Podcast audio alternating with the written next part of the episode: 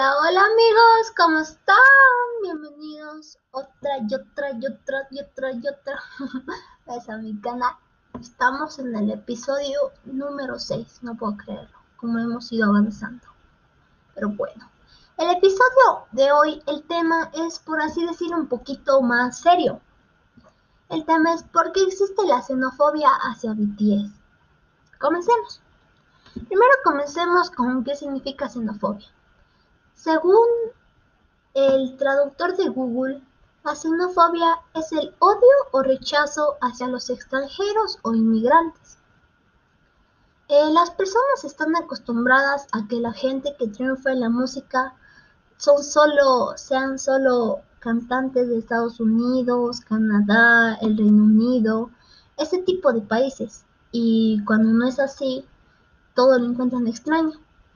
Eso se relaciona con algún tipo de xenofobia hacia cantantes que no son de estos países. Los latinos han logrado salir de ahí, pero con mucho esfuerzo, a diferencia de los países que nombré anteriormente. Eh, cuando BTS ganó un premio en los Billboard, destrozaron a Justin Bieber, quien llevaba seis años ganándolo, y las redes sociales estallaron diciendo que nadie conocía a BTS y que esto no iba a hacer que ahora los escucharan y cosas así por el estilo. Y también añadieron que los coreanos no deberían ser invitados a estos premios, porque los premios coreanos no son invitados los gringos. Pero eso es mentira, eso rectifico. ¿Por qué? Porque a un premio coreano fue invitado Charlie Puth, que él es estadounidense. Así que pues no le veo lógica a esa aclaración, la verdad. Uno, por así decirlo, está bien que si no les gusta BTS no se les puede obligar a que les guste.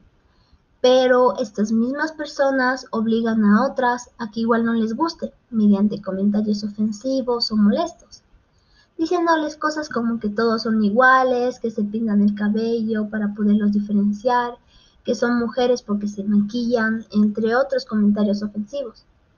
Eh, no le encuentro sentido a eso porque todo el mundo se pinta el cabello, sean hombres o mujeres, y no es para diferenciarlos.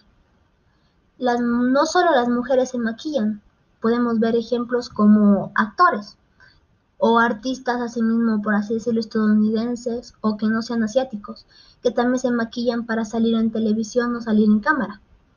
Y no se les dice nada.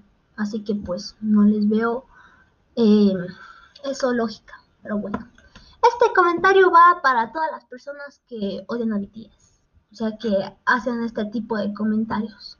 Personas, por favor, organismos, vivan y dejen vivir. No es mucho pedir. Además es muy fácil, ¿saben? Pues nada, amigos, eso ha sido todo por el día de hoy. Espero que les haya gustado, como siempre, estos episodios y me sigan acompañando en este camino hasta llegar a la meta. Mentira. Y pues nada, eso ha sido todo. Nos vemos en el próximo episodio, episodio número 7. Y pues nada. Hasta luego. Hasta la próxima, amigos y amigas.